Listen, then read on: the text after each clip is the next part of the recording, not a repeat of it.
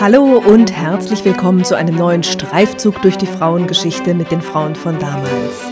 Mein Name ist Bianca und heute erzähle ich euch von einer wahrhaft großen Politikerin.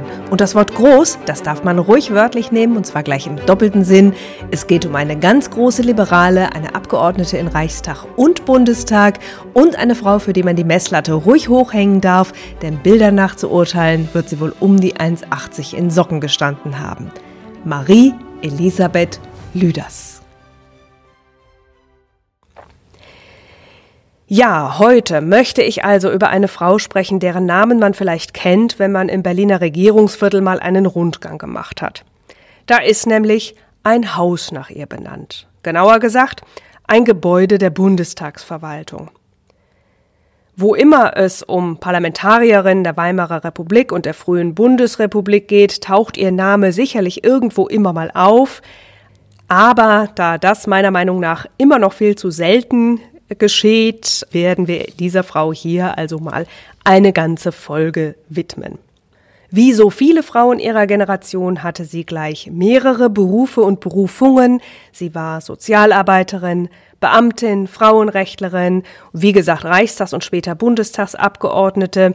Sie war Antifaschistin, widersetzte sich dem Naziregime und schaffte auch im hohen Alter etwas, was dem zwei Jahre älteren Konrad Adenauer nur mit sehr, sehr viel mehr Mühe gelang. Aber dazu kommen wir ganz am Schluss.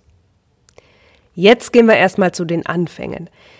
Die Anfänge von Marie Elisabeth Lüders, die liegen im eleganten Westen Berlins, genauer in der Kurfürstenstraße im Tiergartenviertel. Die Stadt Berlin wuchs damals gerade nach Westen hinaus. Die Villen, die dort standen, waren Neubauten. Und Charlottenburg, heute ja ein äh, Bezirk von Berlin zusammen mit Wilmersdorf, war noch gar nicht an die Stadt herangewachsen. Das war noch eine eigenständige Stadt. Die Mietshäuser, die wir heute als Altbauten kennen, die waren damals gerade erst in der Planung und die allerersten vielleicht gerade mal im Entstehen. Und hier wurde Marie Elisabeth genannt Lisbeth Lüders am 25. Juni 1878 geboren. Ihr Vater Karl Christian war Pädagoge. Er war sehr kunst- und kulturinteressiert, leidenschaftlicher Sammler auch, und er war mit seiner Frau Friederike und den ältesten Kindern aus Schleswig-Holstein nach Berlin gekommen. Wohl, muss man sagen, so eher mittelfreiwillig, weil er an das preußische Kultusministerium berufen worden war und dort fortan einen hohen Beamtenposten bekleiden sollte. Man wohnte im sogenannten Geheimratsviertel, also ziemlich standesgemäß das alles. Die kleine Lisbeth muss wohl eine ziemliche Vatertochter gewesen sein. Und auch ein ziemlicher Tomboy, wie man heute vielleicht sagen würde. Damals hätte man sie sicher einen Wildfang genannt. Es gibt in ihren Memoiren, Marie Elisabeth Lüders hat ähm, im höheren Alter ihre Memoiren geschrieben. Ein wunderschönes Kapitel, in dem sie ihre Kindheit in der Gegend um das Charlottenburger Knie beschreibt, wohin die Familie nach einigen Jahren gezogen war. Das Charlottenburger Knie, das ist heute der Ernst-Reuter-Platz. Und auch das war damals noch eine ziemlich spärlich bebaute Gegend, wo ähm, die Bebauung, eben wie gesagt die heutigen Altbauzüge, erst langsam zusammenwuchs. Und für die Kinder muss das ein wahres Paradies gewesen sein. Kinder gab es dort viele, wenn man Marie Elisabeth Lüders glauben will. Die Familie selbst wohnte in der Ulandstraße 7, das ist nicht weit vom Savignyplatz, und in den angrenzenden Häusern und Straßen, da wohnte so ziemlich alles, was damals in der Wissenschaft und in der Regierung Rang und Namen hatte. Also da wohnten so Namen wie Mommsen, Bode, Harnack, Delbrück, das sind so Namen, die in den Memoiren da fallen. Auch Max Planck wohnte in der Nähe. Und der Rechtshistoriker Otto Gierke, später von Gierke. Und ähm, über diese Familie schreibt Lüders in ihren Memoiren eine kleine Passage, die ich euch hier mal kurz zitieren will. In der nahegelegenen Karmerstraße wohnte hinter uns Otto Gierke mit seiner sehr reizvollen Frau. Ihre sechs Kinder waren in der ersten Zeit die Opfer unserer wohlgezielten Angriffe mit den verschiedensten Wurfgeschossen. Sie mussten auf diese Weise dafür büßen, dass ihr Vater das Grundstück hinter unserem Garten von meinem Vater erworben hatte. Es wuchs Zittergras darauf, zahllose Eidechsen huschten zwischen leuchtenden Nachtschatten und einem Wald von Löwenzahn durch den Sand, und mittendrin lag unsere riesige Festung mit vier Seitengängen und vorgebauten Kesseln. Wir sahen empört, wie das alles achtlos zertrampelt und schließlich von den Arbeitern eingeebnet wurde. Angreifer und Angegriffene haben diesen Anfang einer später jahrzehntelangen Freundschaft und sozialen wie parlamentarischen Zusammenarbeit niemals vergessen. Ja, das schreibt Marie-Elisabeth Lüders auf Seite 20 in ihren 1963 erschienenen Memoiren Fürchte dich nicht, die ich euch in den Shownotes natürlich auch verlinke. Ja, und das ist doch beruhigend zu hören, dass sich aus diesen Anfängen dann doch noch eine Freundschaft und gute Zusammenarbeit entwickelt äh, hat, denn es wäre doch zu schade gewesen, wenn diese frühkindlichen Wurfgeschosse auch noch zu parlamentarischen Streitigkeiten geführt hätten. Eines der Gierke-Kinder war nämlich die 1874 geborene Anna von Gierke, und die saß mit ihr zusammen in der Weimarer Nationalversammlung. Allerdings nicht wie Marie-Elisabeth Lüders für die linksliberale DDP, sondern für die DNVP, die Deutschnationale Volkspartei, die ein sehr starkes antisemitisches Element in ihren Reihen hatte. Äh, so kam es dann auch, dass Anna von Gierke 1920 nicht für den Reichstag aufgestellt wurde. Anna von Gierkes Mutter Lilly war nämlich Jüdin gewesen und ja, Anna von Gierke wurde im Lauf der Zeit dann äh, von der Deutschnationalen zur Antifaschistin, beherbergte zum Beispiel in ihrem Haus die Widerständlerin Elisabeth von Tadden und sie hatte Kontakt äh, zu den Widerstandszirkeln um Hanna Solf. Wer gern dazu hören möchte, äh, dem oder der würde ich die Doppelfolge der Kollegin Jasmin vom Her Story Pod sehr empfehlen, in der Jasmin, Laura Baumgarten und ich über Frauen im Widerstand sprechen. Ja, und es ist natürlich klar, dass in solchen Memoiren Kindheit immer gerne so ein bisschen verklärt wird. Trotzdem finde ich die Schilderungen von Marie-Elisabeth Lüders, ähm, von ihren kindlichen Streifzügen äh, und Spielen in Charlottenburg so schön, dass ich euch ähm, da noch eine Passage aus den Memoiren gerne vorlesen möchte. Und zwar schreibt sie, Moderne Bevölkerungspolitiker müssten begeistert sein, wenn sie wüssten, dass allein auf der kurzen Strecke zwischen Bahnhof Zoologischer Garten, damals die letzte Station vor dem Endpunkt der Stadtbahn am Bahnhof Charlottenburg, und der Marchstraße die befreundeten 17 Familien 122 Kinder hatten. Zu diesem Massenaufgebot von Spielgefährten und Schulkameraden gehörten vollkommen selbstverständlich auch die zahlreichen Kinder der Portier, Gärtner, Diener und Kutscherfamilien. Mit ihnen und durch sie haben wir wahrscheinlich sehr viel mehr Volksverbundenheit praktiziert, als es politische Zweckpropaganda später künstlich hervorzurufen vermochte. Wir waren gleichberechtigt im Spiel und in der Benutzung des Spielzeugs. Die meisten hatten den gleichen Schulweg mit uns und wir halfen ihnen, wenn nötig, bei den Schularbeiten. Das war selbstverständlich.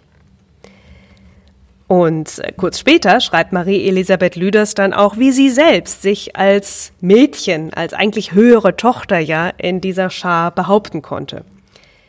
Mir standen verschiedene Vorteile zu Gebote, die allen Gleichaltrigen überlegene Körpergröße und die langen Arme, die auch auf größere Entfernung eine wohlgezielte Ohrfeige oder einen kräftigen sogenannten Rippentriller schnell und sicher landen konnten, Außerdem hatte ich kurze Haare und bis zum 14. Lebensjahr ausgeschnittene kurzärmelige Kleider. Der Gegner konnte sein Gegenüber also weder am Zopf noch an den Ärmeln packen. Der Vorteil der sehr langen Beine trug mir schon mit etwa sechs Jahren eine fürchterliche Drohung von dem Sohn Georg des bereits erwähnten Museumsdirektors Schöne ein. Er war etwas älter, aber auch schwerfälliger als ich und unterlag immer wieder im Wettlauf von unserem Hause in der Fasanenstraße bis zur damaligen Artillerieschule an der Hardenbergstraße. Diese Niederlagen kränkten ihn tief in seiner männlichen Ehre, und er prophezeite beim Adieu-Sagen meiner Mutter sehr aufgeregt, das muss ich Ihnen sagen, Frau Geheimrat, das muss ich Ihnen sagen. Die Lisbeth wird doch noch mal ein Junge. Ja, es gab allerdings auch schon sehr früh Trauer in Lisbeths Leben. Sie hatte einen nur wenige Jahre älteren Bruder namens Wilhelm und der starb sehr jung an einer Blinddarmentzündung, die man damals offenbar noch nicht operieren konnte. Und zu diesem Bruder hatte sie ein sehr enges Verhältnis gehabt. Er hatte sie nämlich bestens auf die Grundschule vorbereitet. Sie hatte zum Beispiel nachgemalt, was sie in seinen Heften fand, und lernte so schnell lesen und war dann dementsprechend auch einigermaßen enttäuscht, als die Grundschule nicht auf diesem vorab bereits erworbenen Wissen aufbaute, sondern erstmal mit Stillsitzen und Händefalten anfing. Und dass Lisbeth sich krass unterfordert fühlte, das ließ sie die Lehrerin wohl also auch recht zeitnah wissen. So, Fräulein, will sie einmal zu Fräulein Strehlocke gesagt haben, das kann ich nun schon. Jetzt wollen wir mal etwas Neues machen. Ja, die Schule übrigens, auf die die kleine Lisbeth ging, übrigens mit dem vollen Namen Marie Elisabeth, hat sie sich erst sehr viel später rufen lassen. Also in der Jugend sprechen wir dann hier durchgehend von Lisbeth. Ähm, diese Schule war sehr interessant. Das war eine sogenannte höhere Töchterschule, also eine Privatschule. Aber es gingen beileibe nicht nur Kinder wohlhabender Leute dorthin, sondern auch Töchter aus Handwerkerfamilien, von kleinen Händlern und so weiter. Ich habe ja in der letzten Folge zu Johanna Elberskirchen erzählt, dass das eher selten vorkam. Äh, hier an dieser Schule waren die Töchter aus nicht akademischem Elternhaus allerdings in der Mehrzahl. Äh, freilich Arbeitertöchter waren hier natürlich immer noch nicht vertreten. Das war eher so das Klein- und Mittelbürgertum. Und die Schulgründerin Auguste Weirowitz, die war ursprünglich Hauslehrerin bei der Familie Siemens gewesen. Als die Siemens-Kinder groß waren, schenkte Werner von Siemens ihr ein Grundstück mitsamt Gebäude, in dem sie dann eben diese Töchterschule gründete. Ja, der Stoff, der dort vermittelt wurde, war allerdings wie bei allen Mädchenschulen dann doch eher rudimentär. Ähm, Mädchenschulen bereiteten weder auf einen Beruf vor, noch konnte man dort das Abitur machen. Und äh, Lisbeths Bildungsehrgeiz, der war nun allerdings durchaus vorhanden. Und so erkundigte sie sich eigentlich im ganzen gebildeten Bekanntenkreis ihres Vaters und auch in der Nachbarschaft nach Bildungsmöglichkeiten, sprach sogar ganz persönlich beim Rektor der Technischen Hochschule vor, aber sie wurde überall mit der gönnerhaften Auskunft abgespeist, dass sie ja ein Mädchen sei und ein Studium doch ganz bestimmt nichts für sie wäre. Und es gibt übrigens ein ganz tolles Filminterview von 1957, in dem Marie-Elisabeth Lüders von ihrem jugendlichen Kampf um Bildungschancen erzählte, von heimlichen Lateinstunden mit dem Bruder, von morgendlicher akribischer Zeitungslektüre, die sogar dem sehr bildungsorientierten Vater fast schon suspekt wurde, von Kämpfen mit sich selbst und mit der Familie, und man sieht da wirklich bei dieser mittlerweile 79-jährigen Frau immer noch die Empörung und sogar den, ja, wenngleich sehr kultiviert vorgetragenen, fast heiligen Zorn darüber, dass ihr diese Chancen verwehrt wurden. Ich verlinke euch das Video in den Show Notes und an dieser Stelle ein Shoutout und ein ganz großes Dankeschön an Laura Baumgarten, auch bekannt als Frau Abgeordnete auf Instagram und Twitter, die dieses Video in der ARD Mediathek ausgegraben hat. Ja, und da stand Marie-Elisabeth Lüders dann mit 16 Jahren vor der Frage, und jetzt? Auf das Lehrerinnenseminar, was so die naheliegendste Lösung vielleicht gewesen wäre für eine höhere Tochter, hatte sie wirklich keine Lust. Sie schreibt, das hätte für meine Person bedeutet, den Bock zum Ziergärtner zu machen.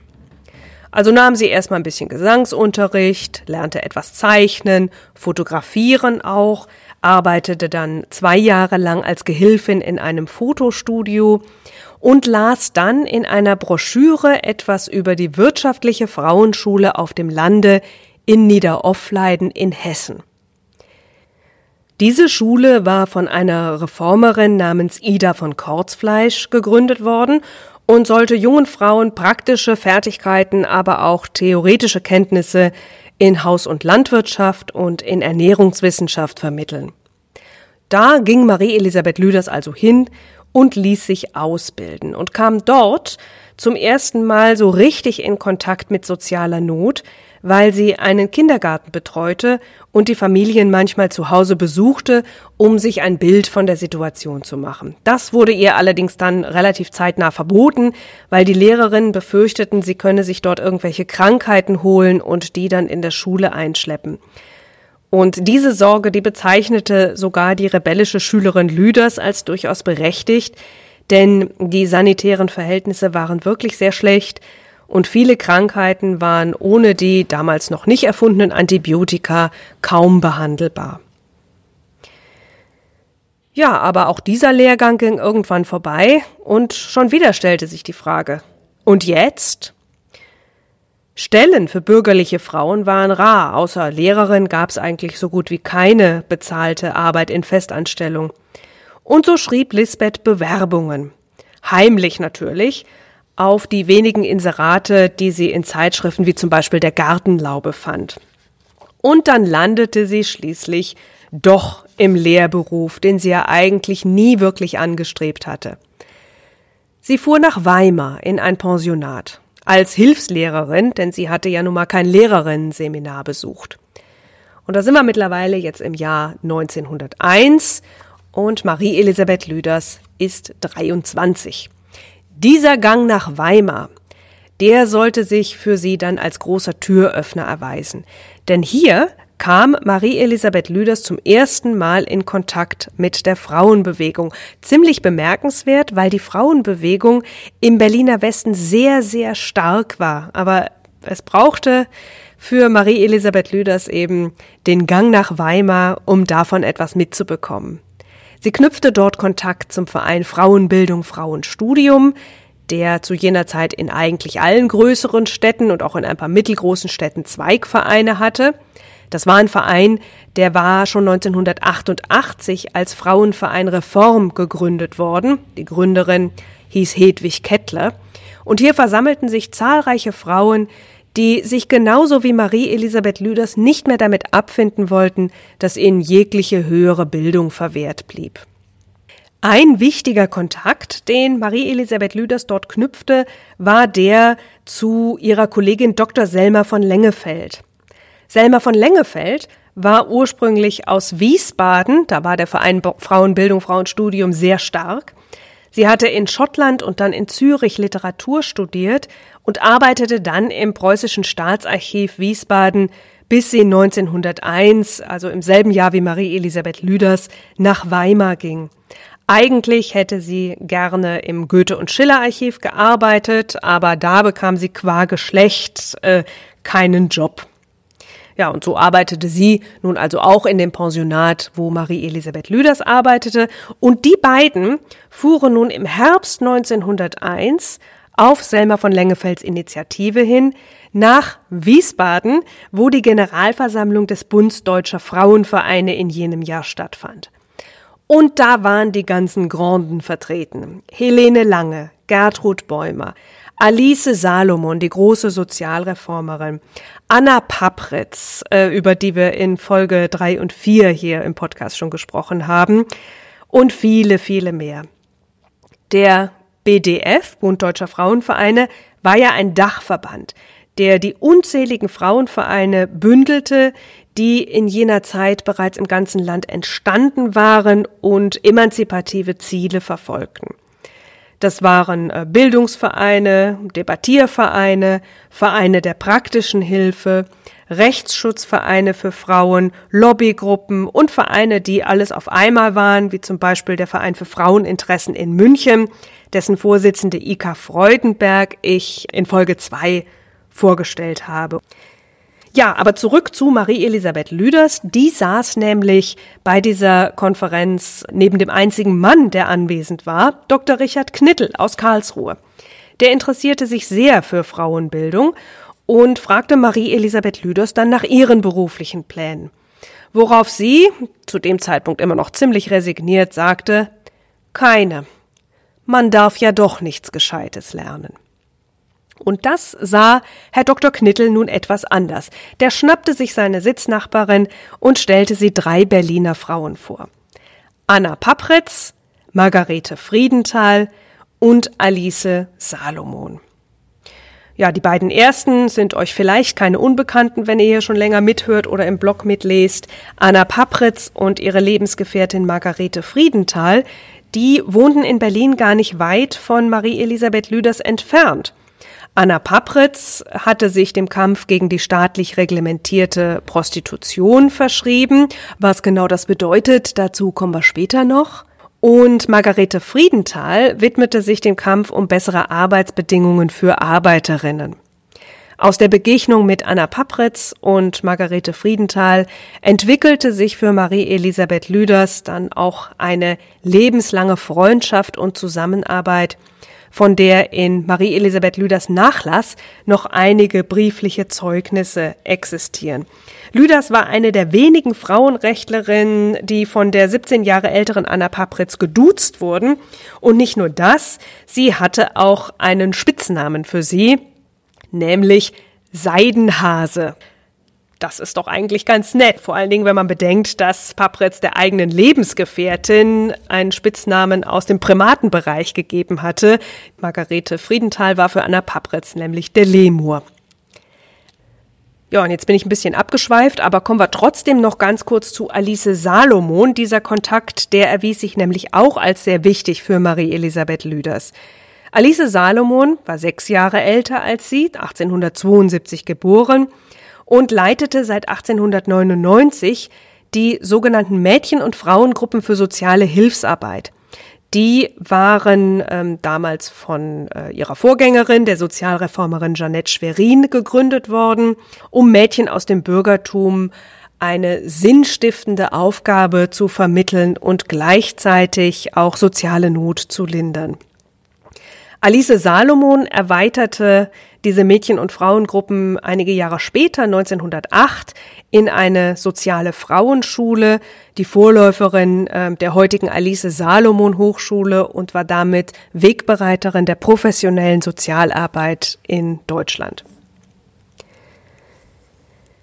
Ja, aber zurück ins Jahr 1902. Kurz nach der Konferenz und ihrer Rückkehr nach Berlin sprach Marie-Elisabeth Lüders nämlich dann sowohl bei Papritz Friedenthals als auch bei Alice Salomon vor und begann dann in den Mädchen- und Frauengruppen für soziale Hilfsarbeit mitzuarbeiten. Durch diese Gruppen wurde sie als Freiwillige in die Deutsche Gesellschaft für ethische Kultur vermittelt, die später Zentrale für private Fürsorge hieß. Und da arbeitete Marie-Elisabeth Lüders sich von der Pike auf in die Sozialarbeit ein. Das war nämlich ein wichtiger Punkt bei den Mädchen- und Frauengruppen. Es sollte nicht um Wohltätigkeit oder Almosen gehen, sondern darum, dass die bürgerlichen Frauen lernten, bedarfsorientiert zu arbeiten und ähm, tatsächlich auch zuerst mal von der Pike auf zu lernen, was sie tun, bevor sie dann auf irgendwelche Menschen tatsächlich losgelassen werden. Marie-Elisabeth Lüders legte also Karteien an, bearbeitete Bittgesuche und machte später dann auch Hausbesuche in den Arbeitervierteln im Osten und Südosten, um sich mit der Wohn- und Lebenssituation der Familien aus der Arbeitsklasse vertraut zu machen. Die war nämlich um 1900 wirklich ganz, ganz anders als die der Familien im bürgerlichen Westen. Viele lebten mit ganzen Familien in Einzimmerwohnungen, also die sogenannten Stube- und Küchewohnungen, oft in feuchten Wohnungen mit schlechten hygienischen Verhältnissen, Krankheiten und äh, Kindersterblichkeit grassierten. Von meiner eigenen Ur-Urgroßmutter weiß ich zum Beispiel, dass äh, sie acht Kinder hatte und im Jahr 1900 mit nur 41 Jahren an einer Hirnhautentzündung gestorben war, ähm, was vermutlich auf die schlechten hygienischen Verhältnisse in der in diesem Fall Kreuzberger Mietskaserne zurückzuführen war. Ja, und diese Arbeit für die Deutsche Gesellschaft für ethische Kultur tat Marie Elisabeth Lüders ungefähr sieben Jahre lang.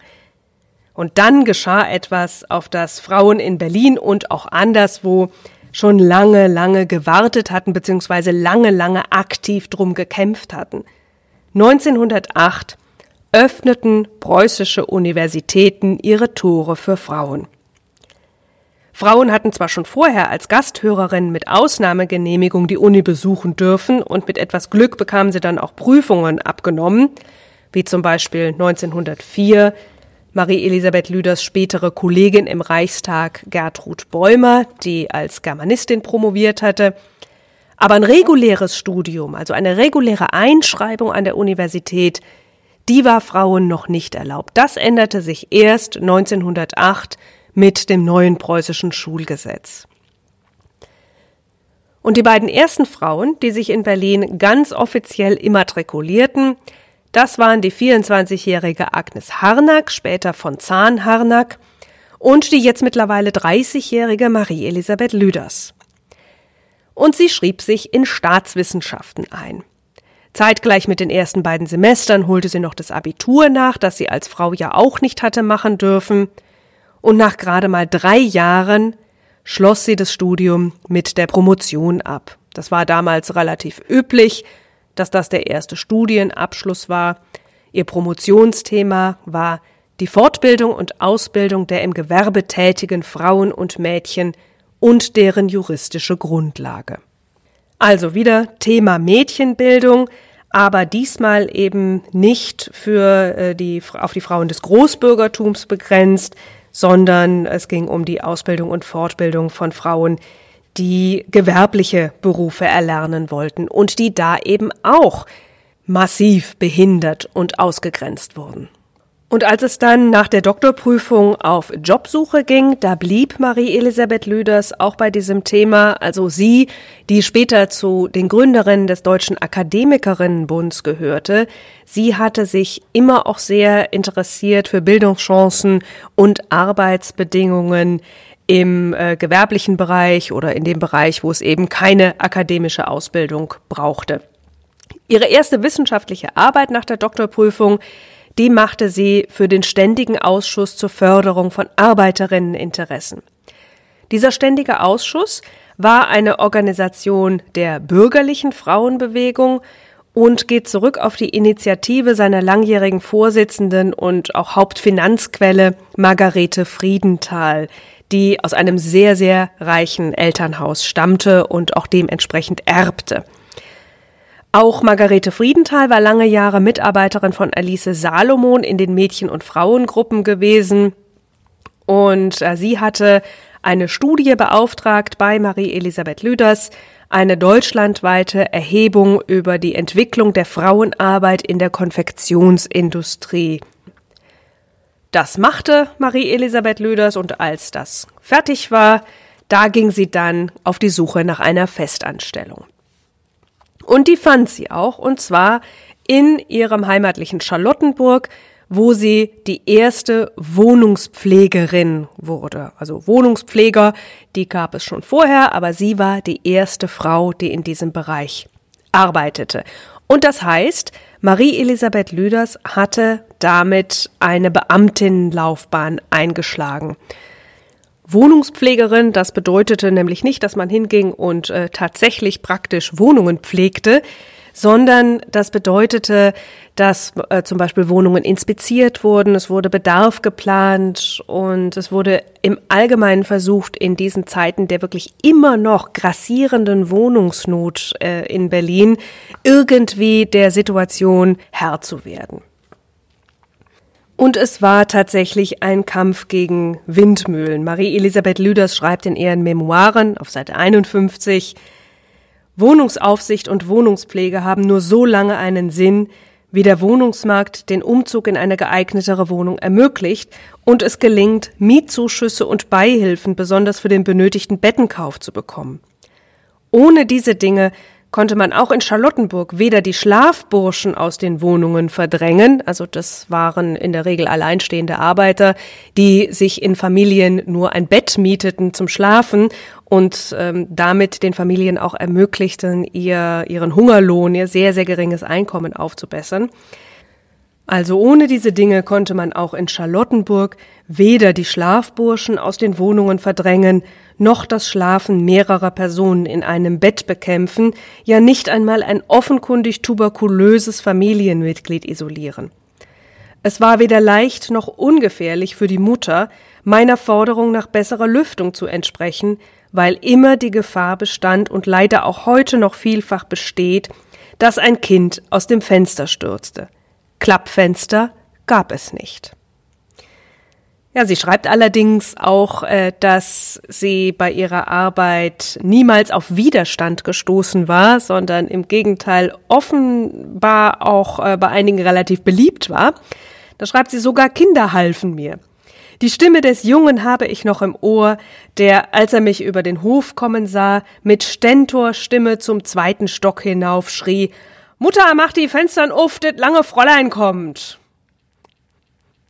Ja, und neben ihrer Erwerbsarbeit engagierte Marie-Elisabeth Lüders sich auch weiter in der Frauenbewegung.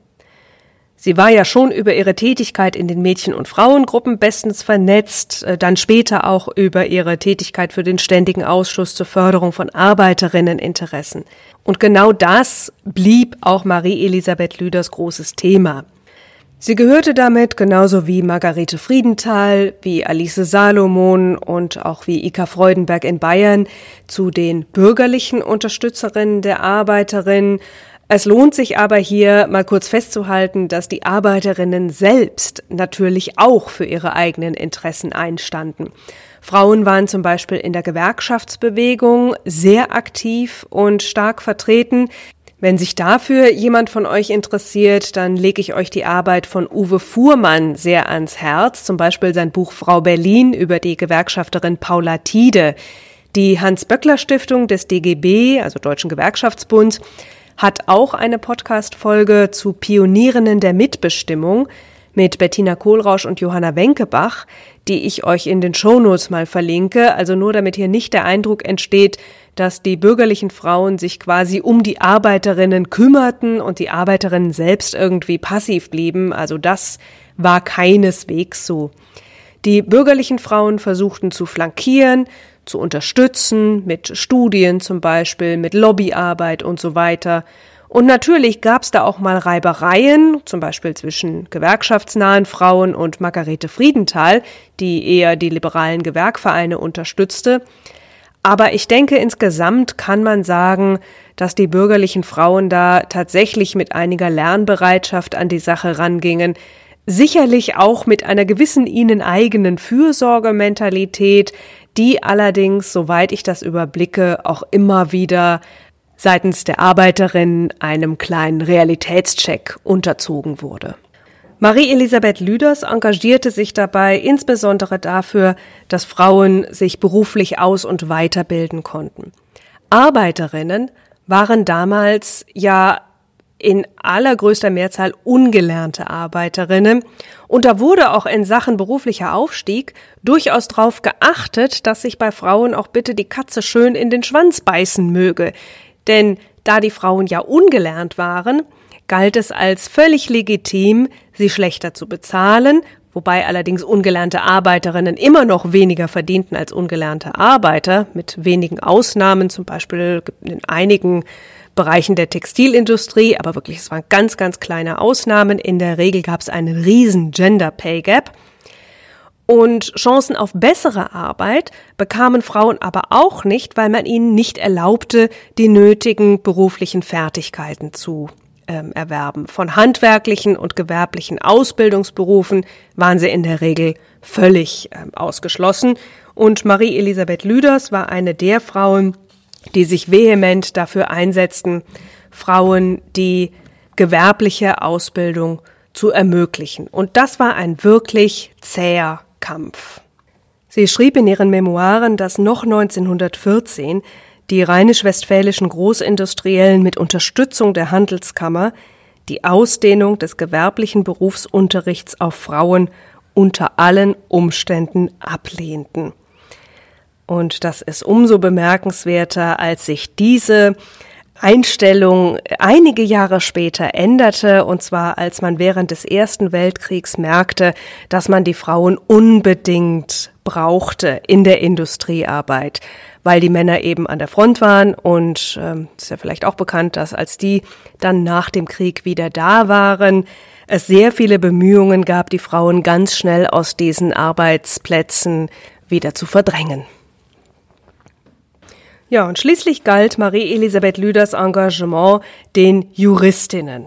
Es gab ja in Deutschland zwar schon promovierte Juristinnen, wie zum Beispiel Anita Augsburg, die in Zürich studiert hatte, oder Marie Raschke, aber Frauen hatten noch keinen Zugang zum zweiten Staatsexamen.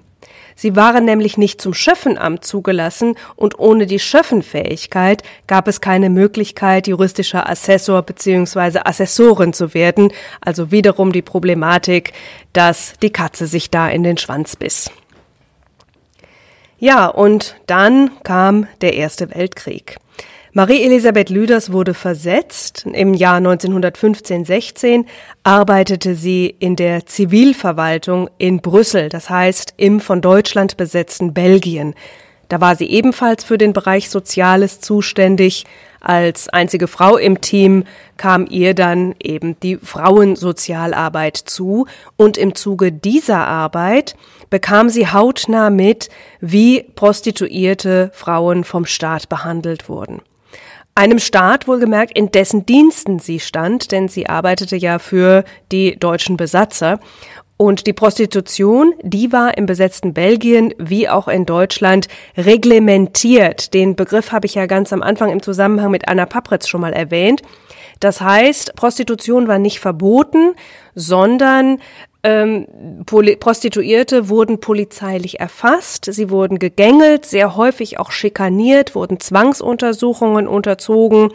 Und dieses ganze System, das widerte Marie Elisabeth Lüders an, denn es gab einseitig Repressalien gegen die Frauen, während für die Männer die Prostitution als ja in Anführungszeichen hygienische Notwendigkeit behandelt wurde. Und so begann sie nach ihrer Rückkehr sich für die Abschaffung dieser Reglementierung einzusetzen. Und einen Verein dafür gab es in Berlin schon, den Berliner Zweigverein der Internationalen Abolitionistischen Föderation, dessen Leiterin besagte Anna Papretz war. 1917 wurde Marie-Elisabeth Lüders dann ins Kriegsministerium berufen, und zwar in das dort neu gegründete Frauenreferat. Da ging es ganz konkret um Arbeit von Frauen in Rüstungsbetrieben. Die Männer waren ja alle weg und die Industrie wunderte sich nun, warum es so schwer war, Frauen zur Fabrikarbeit zu bewegen, denn die Frauen brauchten doch eigentlich dringend Geld, jetzt, wo da die Männer nicht da waren. Und so stand die Industrie vor einem riesigen Rätsel, bis Dr. Lüders kam und die Herren über eine elementare Tatsache aufklärte, Nämlich Kleinkinder konnten sich nicht so wirklich gut zehn Stunden lang selbst beschäftigen und versorgen. Und Frauen im arbeitsfähigen Alter, die hatten nun mal öfters Kleinkinder oder auch größere Kinder oder auch pflegebedürftige Angehörige. Das heißt, es brauchte Angebote. Und die zu schaffen, auch das gehörte zu Marie-Elisabeth Lüders Aufgaben. Mit ihrer Arbeit für die Kriegsverwaltung und insbesondere auch für das Frauenreferat des Kriegsministeriums bewegte Marie-Elisabeth Lüders sich natürlich in einem Bereich, der aus heutiger Sicht als nicht so ganz unproblematisch zu bewerten ist. Denn klar ist, dass Marie-Elisabeth Lüders da der Rüstungsindustrie ja natürlich half, Arbeitskräfte zu gewinnen. Unterstützt wurde sie dabei auch von anderen Frauenrechtlerinnen, und zwar insbesondere vom sogenannten Nationalen Frauendienst, den die bürgerliche Frauenbewegung unter Federführung von Gertrud Bäumer, der Vorsitzenden des Bundes Deutscher Frauenvereine, gleich 1914 zu Kriegsbeginn ins Leben gerufen hatte. Da hatten Frauen sich organisiert, um anderen Frauen in Not praktische Hilfe zu leisten. Und es wurde in der Tat auch öffentlich so dargestellt, dass die Frauen sich quasi in die nationale Sache einreiten und damit also auch ein bisschen ihre Tauglichkeit fürs Vaterland unter Beweis stellen wollten, mit dem Hintergedanken, dass das dann vielleicht irgendwann mal ein paar mehr Rechte nach sich ziehen würde, vielleicht sogar das Wahlrecht. Also damit kann man natürlich sagen, die Frauen haben damit auch dem Krieg zugearbeitet. Gleichzeitig würde ich das Engagement der Frauenrechtlerinnen und auch die Arbeit der Beamtin Lüders nicht nur in diesem Lichte sehen, denn es ging auch schlicht und ergreifend darum, Frauen ein Einkommen zu ermöglichen. Denn diese Frauen, die jetzt in Deutschland in riesengroßer Zahl auf sich allein gestellt waren, weil die Männer an der Front waren, die brauchten Arbeit. Und Arbeit gab es zu jener Zeit nun mal insbesondere in der Rüstungsindustrie. Und so arbeiteten im Nationalen Frauendienst, der zuerst mit klassischen Fürsorge- und Beratungsangeboten angefangen hatte, sich dann aber immer stärker auf Arbeitsvermittlung konzentrierte, auch bürgerliche und sozialdemokratische Frauen eng zusammen. Denn die Not, die war da und der Staat, der hatte riesige Defizite, diese Not zu beheben. Ein großes Problem war, dass die deutsche Gesellschaft ja komplett darauf ausgerichtet war, dass der Mann lohnerwerbstätig war und die Frau die gesamte Sorgearbeit übernahm. Und darauf, dass die Männer plötzlich in großem Stil komplett ausfielen, war Deutschland einfach überhaupt nicht eingestellt. Und die Verwaltung hatte die Bedürfnisse der nunmehr alleingelassenen Frauen auch überhaupt nicht auf dem Schirm gehabt. Und es kann sein, dass die Geschlechterverteilung in der deutschen Verwaltung da durchaus was mit zu tun haben könnte. Ja, bei ihren Kollegen machte Marie-Elisabeth Lüders sich dann auch gleich gar nicht so wahnsinnig beliebt denn sie war auch beauftragt mit Betriebsinspektionen, um sich anzuschauen, wie dort zum Beispiel Kinderversorgung gehandhabt wird, ob es Kinderhorte gibt oder auch wie die Arbeitsbedingungen für die Frauen überhaupt sind. Und in dieser Sache wurde sie einmal zur Kaiserin zur Unterredung gebeten. Und bei dieser Unterredung muss Marie-Elisabeth Lüders ihr wohl einen so anschaulichen Bericht der Missstände in den Fabriken geliefert haben, dass die Kaiserin äh, Marie Elisabeth Lüders fortan regelmäßig damit beauftragte, ihr Bericht zu erstatten. Und das gefiel nun den Herrenkollegen überhaupt nicht. Umso weniger, als Marie Elisabeth Lüders bei der Kaiserin den stolzen Betrag von einer Million Mark einwarb, damit sie Unterkünfte, also hygienische, sichere, gute Unterkünfte für Arbeiterinnen bauen lassen konnte, Unterkünfte, die auch die Gesundheit der Frauen nicht beeinträchtigen würden. Und was die Kriegssituation insgesamt anging, da war Marie-Elisabeth Lüders absolute Realistin. Sie hatte einmal ähm, ein Frühstück mit einem Großindustriellen in Düsseldorf, der noch in der letzten Kriegsphase fest an einen deutschen Sieg glaubte. Marie-Elisabeth Lüders versuchte zunächst, ihm die militärische Lage in ruhigen Worten auseinanderzusetzen. Aber als das irgendwie nicht fruchtete und der Industrielle immer noch glaubte, dass er jetzt bald Zugang zu Rohstoffvorkommen in Frankreich haben würde, äh, da will Marie-Elisabeth Lüders ihm gesagt haben, so sicher, wie Sie das Erzbecken von Briey zu bekommen glauben, so gut kann ich Ihnen den Vollmond als Eierkuchen zum Nachtisch versprechen. Der Großindustrielle soll daraufhin nichts mehr gesagt haben. Ja, im Mai 1918, kurz vor ihrem 40. Geburtstag, übernahm Marie-Elisabeth Lüders dann die Leitung der Niederrheinischen Frauenakademie. Und die Sicherheitslage in den letzten Kriegsmonaten, die äh, schilderte sie in ihren Memoiren so. Die allgemeine Unsicherheit, schrieb sie, veranlasste uns, einen Revolver bei uns zu haben, weil wir abends im Dunkeln den Hofgarten durchqueren mussten. Wir konnten aber weder zielen noch schießen. Trotzdem gelang es, die systematische Ausbildung der Schülerinnen für die soziale Praxis im Innen- und Außendienst so zu fördern, dass alle Absolventinnen schon vor dem Abschluss ihrer Ausbildung von den verschiedenen Behörden und Wohlfahrtsorganisationen angefordert wurden.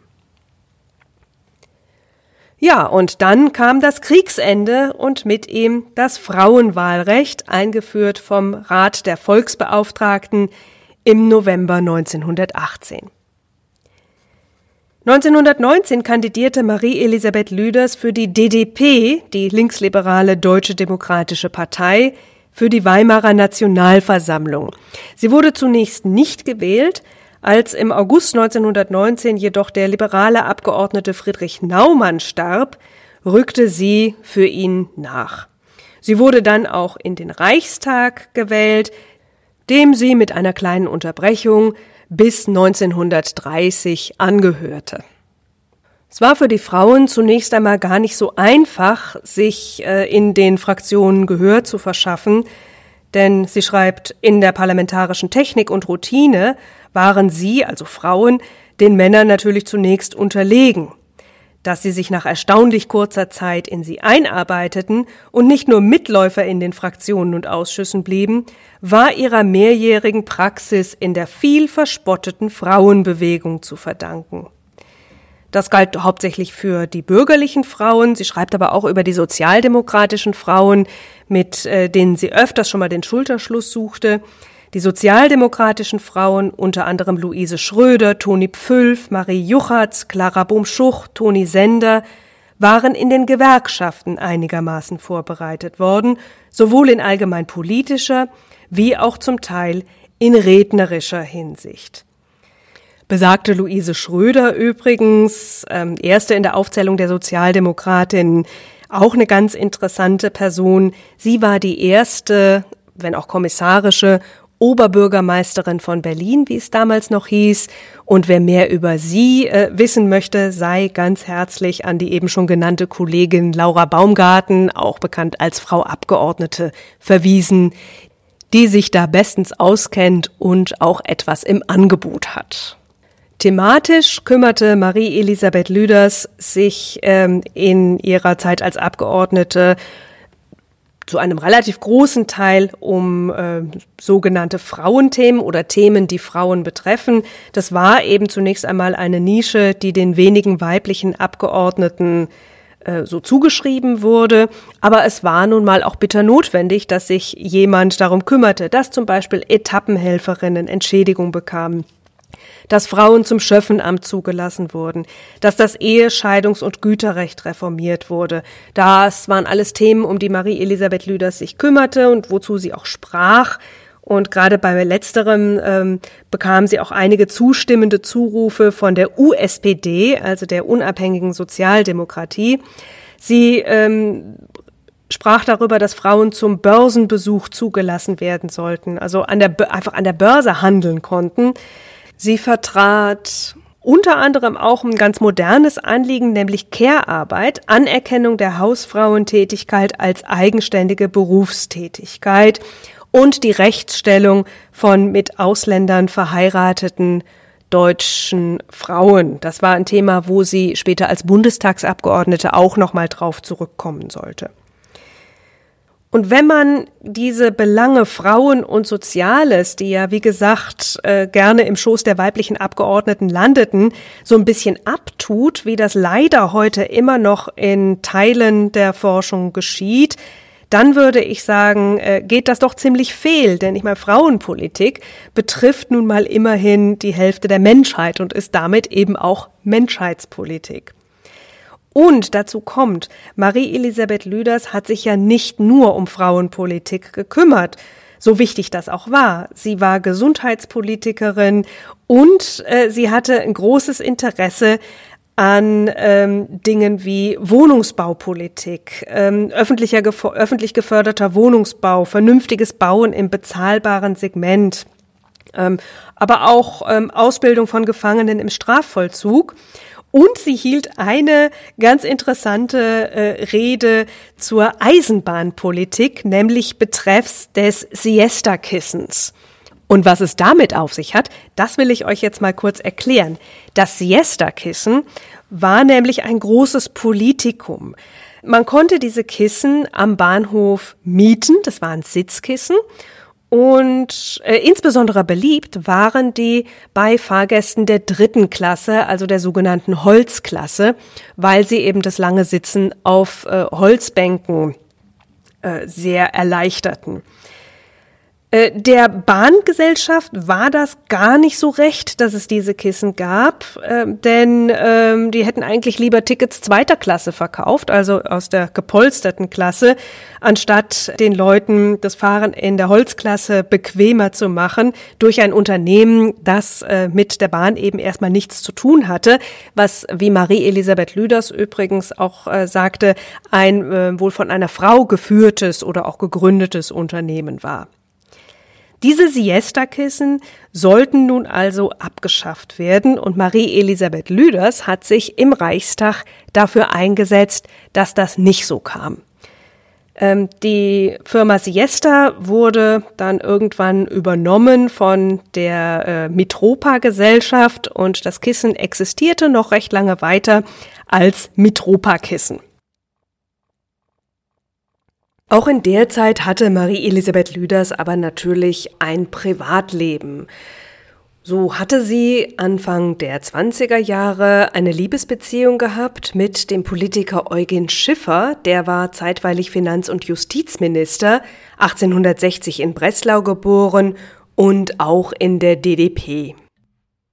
Diese Beziehung war nicht ohne Folgen geblieben.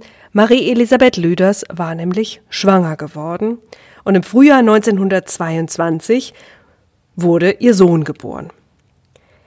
Eugen Schiffer sah sich jetzt wohl offenbar nicht ganz so in der Rolle als aktiver Vater ähm, und erkannte dementsprechend auch die Vaterschaft nicht an. Marie-Elisabeth Lüders waren auch die Hände gebunden, denn wenn sie die Vaterschaft offiziell hätte feststellen lassen, dann hätte sie ihre Position wahrscheinlich vergessen können Möglicherweise wäre sie dann auch nicht umhin gekommen, äh, Schiffer zu heiraten, wozu sie dann auch wohl nicht so richtig Lust hatte. Also machte sie es eben alleine, machte möglicherweise kurz Pause vom Politikbetrieb, wie kurz oder lang die Pause war, dazu gibt's in der Literatur unterschiedliche Angaben, und kehrte dann zurück in den Reichstag mit einem, so die offizielle Sprachregelung, Adoptivsohn. Also das heißt, der Adoptivsohn, der kam nicht in den Reichstag mit, aber den hatte sie eben dann laut offizieller Lesart. Es war allerdings kein großes Geheimnis wohl, äh, was dahinter steckte. Mit ihrer Reichstagskollegin Katharina von Oheim von der DVP, also der Deutschen Volkspartei, die ähm, selbst 1927 nach so einer Art längeren On-Off-Beziehung ihren Fraktionskollegen Siegfried von Kardorf heiratete, tauschte Marie-Elisabeth Lüders sich brieflich über die jeweiligen Männer aus und nannte Eugen Schiffer dabei einen rücksichtslosen Egoisten. Das ist nachzulesen in Cornelia Baddacks Biografie über Katharina von Kardorf-Oheimb, die ich euch auch in den Shownotes verlinke. 1926 beteiligte sich Marie-Elisabeth Lüders dann an der Gründung des Deutschen Akademikerinnenbunds in Berlin. Also sie ergriff die äh, Initiative und Agnes von Zahn-Harnack, die mit Marie-Elisabeth Lüders zu den allerersten Studentinnen Berlins gehörten, also den allerersten offiziellen Studentinnen, die äh, wurde erste Vorsitzende. 1927, also ein Jahr später, war Marie-Elisabeth Lüders Teil der deutschen Delegation bei der Weltwirtschaftskonferenz, über die sie im Reichstag ebenfalls berichtete. Aber so ganz glücklich endete Marie-Elisabeth Lüders Zeit als Reichstagsabgeordnete dann nicht. 1930 beschloss nämlich die DDP, wie gesagt linksliberal gewesen, mit dem sogenannten Jungdeutschen Orden zu fusionieren. Dieser Jungdeutsche Orden allerdings hatte ein sehr starkes antisemitisches Element. Das lehnte Lüders kategorisch ab. Da äh, war sie sich auch nicht einig mit ihrer Fraktionskollegin Gertrud Bäumer, die diese Fusion begrüßt hatte. Man versprach sich davon mehr Macht und mehr Reichweite, vor allen Dingen in einer Gesellschaft, die zu jener Zeit auch sehr viel stärker nach rechts rückte. Marie Elisabeth Lüders Brandmauer nach rechts, jedoch die stand fest und sie kandidierte wohl noch einmal, aber sie bekam einen völlig aussichtslosen Listenplatz angeboten und so war 1930 nach der Fusion der DDP mit dem Jungdeutschen Orden in die Deutsche Staatspartei, wie sie dann hieß, für Marie Elisabeth Lüders mit der Reichstagskarriere zunächst einmal Schluss. Und die Deutsche Staatspartei, die versank denn auch selbst bald in der Bedeutungslosigkeit. Ja, und 1933 übernahmen dann die Nationalsozialisten die Macht. Für Marie-Elisabeth Lüders, die stets eine Kritikerin der NSDAP gewesen war, wurde es damit sehr schnell sehr unangenehm. Sie wurde ziemlich bald nach 1933 die ersten Male verhört. Das ging zu jenem Zeitpunkt noch recht glimpflich ab. Publizieren konnte sie kaum. Sie wurde aus der Reichsschrifttumskammer ausgeschlossen. Eine Veröffentlichung lediglich wurde ihr gestattet, nämlich ein Buch über Frauenarbeit im Ersten Weltkrieg, das allerdings auch ziemlich lange in irgendwelchen Kanälen herumdümpelte, bis es dann ein Jahr nach der Fertigstellung endlich erscheinen konnte. Und sehr bald darauf, nämlich ab 1937, gab es bei Marie-Elisabeth Lüders dann die ersten Hausdurchsuchungen weil man regimekritisches Material bei ihr vermutete. Und ähm, das war auch nicht so ganz abwegig. Dieses Material hatte es tatsächlich auch in ihrem Haushalt gegeben. Aber Lüders hat es schnell genug beiseite geschafft, so dass die Gestapo bei ihr nie etwas gefunden hat. Es kam allerdings wieder zu Verhören und schließlich wurde Marie Elisabeth Lüders auch inhaftiert. Sie wurde zunächst auf dem Polizeipräsidium Charlottenburg gefangen gehalten, dann in die Haftanstalt Moabit verbracht, wo zu jener Zeit auch der regimekritische Pastor Martin Niemöller inhaftiert war. Der Vorwurf gegen Marie-Elisabeth Lüders lautete Heimtücke, was eigentlich so ziemlich alles bedeuten konnte, einschließlich einer drohenden Deportation ins Frauenkonzentrationslager Ravensbrück. Dabei hatte Marie-Elisabeth Lüders jedoch Glück im Unglück. Sie hatte Zugang zu einem Anwalt und irgendwie wurde sie dann auch entlassen, wobei man entlassen dann auch ähm, wieder in Anführungszeichen setzen muss, denn Marie-Elisabeth Lüders wurde eigentlich sogleich, also im Sinne von wirklich Stante Pede, wieder verhaftet und in eine Zelle am Polizeipräsidium am Alexanderplatz gebracht. Und da schreibt Marie-Elisabeth Lüders in ihren Memoiren wirklich in wärmsten Worten über ihre Mitgefangenen, wie sie schreibt, bis auf zwei, alles Berliner Metallarbeiterinnen, zu denen sie offenbar einen ganz guten Draht entwickelte und deren Gesellschaft ihr, die mittlerweile stark geschwächt war, wohl einiges an Rückhalt ähm, gegeben zu haben schien. Da schreibt sie, Sie empfingen mich, als ich nach mehrstündiger Fahrt im Gefangenenwagen mit einem Zwischenaufenthalt in dem erschreckenden Plötzensee, ausgehungert, körperlich völlig zerschlagen, gegen Abend bei ihnen landete, wie eine liebe Tante oder Großmutter. Ihre Sprecherin, die fast täglich zu qualvollem Verhör geholt wurde, um von ihren Namen noch anderer Organisationsmitglieder zu erpressen, hatte unbedingte Autorität Sie erklärte kategorisch, die Frau wird erst hier waschen, sie bekommt das beste Bette und noch eine Decke extra unter det Laken. Zwehe ziehen ihr aus und waschen ihr, die kann ja ja nicht mehr. Willenlos ließ ich alles über mich ergehen. Und sie schreibt auch, ähm, dass die Frauen Interesse hatten an ihrem Doktortitel. So wollte die Sprecherin zum Beispiel wissen, äh, sind sie eigentlich selber Doktor oder haben sie das nur von ihrem Mann? Nein, ich bin selber Doktor. Resümee? Gut, dann nennen wir ihn noch so. Aus der kurzen Beschreibung, dass die äh, Metallarbeiterin zu qualvollem Verhör geholt wurde, äh, geht schon hervor, dass die Frauen durchaus auch gefoltert wurden. Von körperlicher Folter berichtet Marie-Elisabeth Lüders selbst nichts, aber auch ihre Verhörer war natürlich auch so alles andere als das, was man aus einem Rechtsstaat so kennt. Ähm, dass Marie-Elisabeth Lüders schließlich nicht nach Ravensbrück deportiert wurde, sondern freikam, das schreibt sie äh, einer Intervention von Frauenrechtlerinnen aus dem Ausland zu, namentlich aus Großbritannien und den USA, mit denen man es sich zum damaligen Zeitpunkt äh, da noch nicht verscherzen wollte. So kam Marie-Elisabeth Lüders dann in der Tat nach ungefähr einem halben Jahr in Haft auch frei. Ähm, nach der Freilassung begab sie sich in ein Sanatorium. Das wurde ihr finanziert von ihren Freundinnen, denn sie selbst war mittlerweile ja erwerbs- und mittellos. Und äh, an Erholung war da allerdings nicht wirklich zu denken, denn es kam weiterhin zu Schikanen. Sie wurde mit ähm, Anrufen und Anfragen wirklich terrorisiert, so dass sie irgendwann sich tatsächlich selber in eine geschlossene Anstalt einweisen ließ, um sich da erholen zu können. Und nach ihrer Rückkehr aus dem Sanatorium arbeitete sie dann leidlich körperlich und mental wiederhergestellt bei den Quäkern, gab das allerdings auch wiederum auf, um sich zu schützen, weil die Quäker auch äh, Repressalien unterzogen wurden. Und sie schreibt, dass Verbindung zu Gleichgesinnten, also eben zu regimekritischen Menschen, immer schwieriger wurde, weil natürlich auch immer mehr Spitzel unterwegs waren und die Gefahr der Denunziation ständig über ihr schwebte.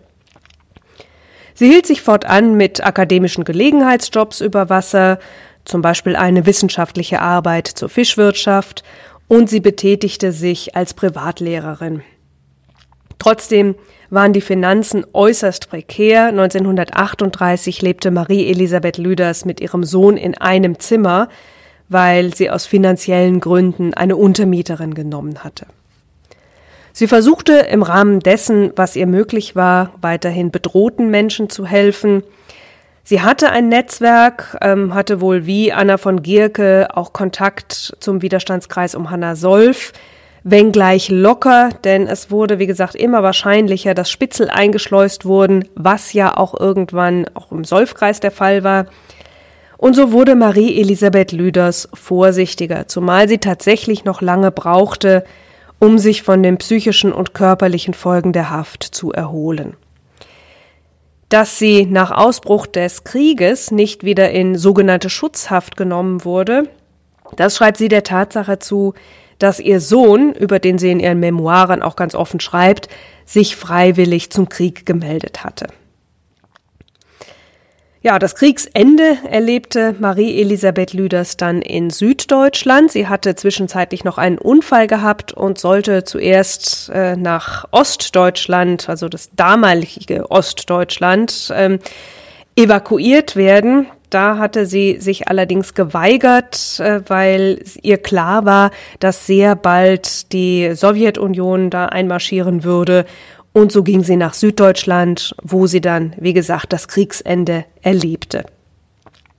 Nach dem Krieg leitete sie dann für die Alliierten äh, kurzzeitig eine amerikanische Militärschule und kam dann nach wirklich einer ziemlichen Odyssee zurück nach Berlin. Und zwar ohne Ausweispapiere und ohne Geburtsurkunde. Und die Passage in der sie das in ihren Memoiren beschreibt, die ist auch ähm, ziemlich amüsant. Also da geht sie darauf ein, wie sie von Pontius zu Pilatus äh, lief und dann tatsächlich die Auskunft bekam, dass sie nicht getauft sei, weil sie nach Aktenlage eben auch gar nicht geboren sei. Aber irgendwie hat sie es dann doch geschafft, sich zu legitimieren, weil sie irgendwo in irgendeinem Amt noch jemanden aufgetrieben hatte, der sich an sie erinnerte und so bekam sie zumindest eine vorläufige Zuzugsgenehmigung.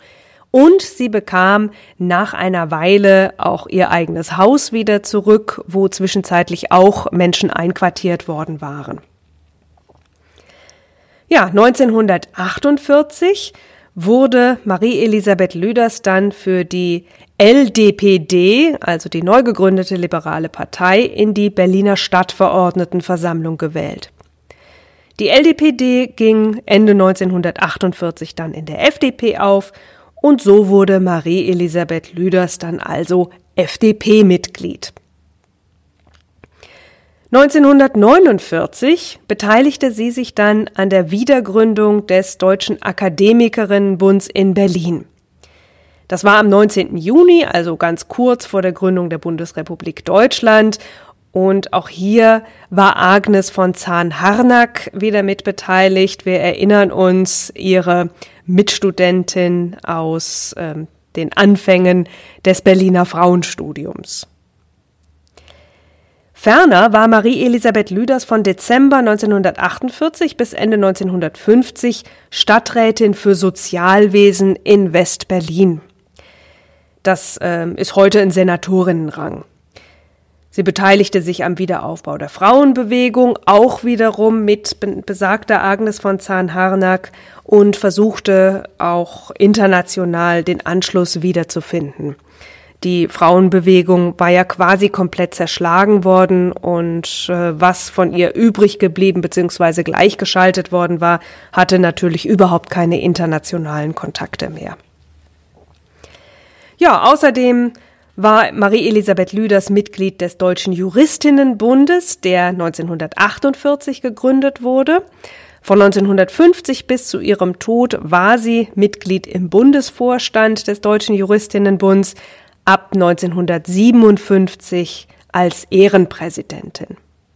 Und seit 2009 trägt der Nachwuchspreis des Deutschen Juristinnenbunds ihren Namen. So, und dann begann Marie-Elisabeth Lüders Bundestagskarriere. Von 1953 bis 1961 insgesamt gehörte Marie-Elisabeth Lüders also für die FDP dem Deutschen Bundestag an. Und sowohl 1953 als auch 1957 war sie da ähm, Alterspräsidentin, obwohl sie eigentlich nur die zweitälteste Abgeordnete des Parlaments war. Der älteste allerdings, der war nun zeitgleich auch Bundeskanzler, das war nämlich Konrad Adenauer, und der hat darauf verzichtet, dass er dann auch noch als Alterspräsident das Parlament eröffnet. Diese Ehre wurde dann also Marie-Elisabeth Lüders zuteil. Und die beiden Reden, die sie dort hielt, die sind auf YouTube noch zu hören. Die ähm, verlinke ich euch ebenfalls in den Show Notes. Ja, und auch im Bundestag kümmerte sie sich wieder um einen Mix aus frauenpolitischen und rechtspolitischen Themen. Sie war Mitglied des Rechtsausschusses und der großen Strafrechtskommission, saß im Innenausschuss und sie war maßgeblich beteiligt an der Verabschiedung eines Gesetzes, nachdem deutsche Frauen, die mit Ausländern verheiratet waren, nun endlich nicht mehr automatisch ihre Staatsbürgerschaft verloren. Dieses Gesetz wurde dem Vernehmen nach als Lex Lüders bekannt. Ja, und noch ein Kuriosum aus Marie-Elisabeth Lüders Zeit als Bundestagsabgeordnete. 1954 erhielt sie eine Stimme bei der Wahl zum Bundespräsidenten. Dabei hatte sie gar nicht kandidiert. Und 1961 schließlich schied sie im Alter von mittlerweile über 80 Jahren freiwillig aus dem Bundestag aus. Und dazu gibt's ein kleines Partygespräch unter Beteiligung von Konrad Adenauer, was ebenfalls in ihren Memoiren protokolliert ist. Und da möchte ich euch auch einen kleinen Auszug von wiedergeben. Und zwar war Marie-Elisabeth Lüders bei einem Abendempfang kurz vor der Bundestagswahl 1961, wo sie ja nicht mehr kandidierte, Konrad Adenauer über den Weg gelaufen. Und er begrüßte sie. Na, da sind Sie ja wieder. Neben ihm stand der Bundesbevollmächtigte für Berlin, Dr. Heinrich Fockel. Diesen etwas abrupten Ausspruch beantwortete ich mit dem Vorschlag, ich kann ja auch wieder nach Hause gehen, wenn es Ihnen lieber ist, Herr Bundeskanzler. Diesen Vorschlag lehnte er freundlich ab und fragte dann, warum ich nicht wieder kandidieren wolle. Dat habe ich gehört, dass Sie nicht wieder kandidieren wollen. Ich hoffe doch, das stimmt nicht. Worauf ich sagte, dass ich nicht wieder kandidieren werde. Der Bundeskanzler meinte dann, na nu sagen Sie mal, warum wollen Sie denn nicht wiederkommen? Gefälltet Ihnen denn nicht bei uns? Worauf ich sagte, mit Unterschied, Herr Bundeskanzler, mal ja, mal nein. Darauf der Bundeskanzler, aber was ist denn nur der Grund, dass Sie nicht wiederkommen wollen? Darauf sagte ich, Wenn Sie so direkt fragen, will ich Ihnen direkt antworten. Ich bin der Meinung, Herr Bundeskanzler, man muss mal aufhören können. Darauf wandte sich Adenauer zu Fockel und sagte, haben Sie gehört, Fockel, dat ging auf mich. Worauf ich sagte, Herr Bundeskanzler, ich würde mir niemals eine Kritik an Ihnen erlauben. Darauf meinte der Bundeskanzler zu Fockel gewandt, haben Sie gehört, Fockel, wie liebenswürdig die sein kann? Der liebenswürdige Fockel sagte dann, ich kenne Sie gar nicht anders, Herr Bundeskanzler. Worauf Adenauer mit seinem unvergleichlich treffenden Humor sagte, da haben Sie aber Glück gehabt, Fockel. Die Akzente bei den Buchzitaten, die sind übrigens nicht von mir hinzugefügt worden, die hat Marie Elisabeth Lüders genau so in ihren Memoiren verzeichnet. Ja, diese Memoiren, die schrieb sie also im Jahr 1963. Die Lektüre lohnt sich wirklich. Es ist ein Streifzug nicht nur durch ein Leben, sondern auch durch viele, viele Jahre Politik.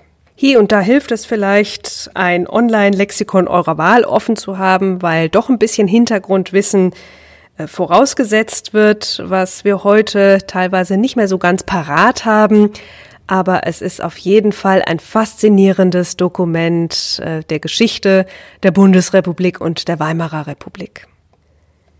Marie Elisabeth Lüders starb am 23. März 1966. Begraben liegt sie auf dem Waldfriedhof in Dahlem.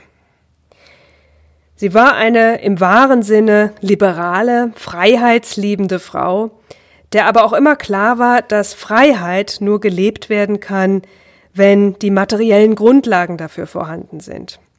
Und dass Menschen diese Grundlage hatten, dafür setzte Marie Elisabeth Lüders sich stets ein. Und ich habe so ein bisschen das Gefühl, dass wenn der deutsche Liberalismus Marie Elisabeth Lüders vielleicht heutzutage nicht nur dadurch würdigen würde, dass er ein Haus nach ihr benennt, sondern möglicherweise auch ihr geistiges und politisches Erbe ein bisschen stärker aufgreifen würde, dann wäre das wahrscheinlich für uns alle ein großer Gewinn. Ja, und damit möchte ich mich für heute von euch verabschieden. Wenn es euch gefallen hat, dann freue ich mich riesig über eine Bewertung. Empfehlt den Podcast gerne weiter. Ich freue mich auch riesig von euch zu hören, entweder über die bekannten Social-Media-Kanäle oder über meine E-Mail-Adresse rohrpost.biancawalter.de, Walter mit TH. Und im Dezember werden wir uns dann auch im Podcast hier wieder hören. Da habe ich dann vielleicht eine Liebesgeschichte für euch. Macht's gut und bis dann. Ja, und damit möchte ich mich für heute von euch verabschieden. Wenn es euch gefallen hat, dann freue ich mich riesig über eine Bewertung. Empfehlt den Podcast gerne weiter. Ich freue mich auch riesig von euch zu hören, entweder über die bekannten Social-Media-Kanäle oder über meine E-Mail-Adresse rohrpost.biancawalter.de, Walter mit TH. Und im Dezember werden wir uns dann auch im Podcast hier wieder hören. Da habe ich dann vielleicht eine Liebesgeschichte für euch. Macht's gut und bis dann.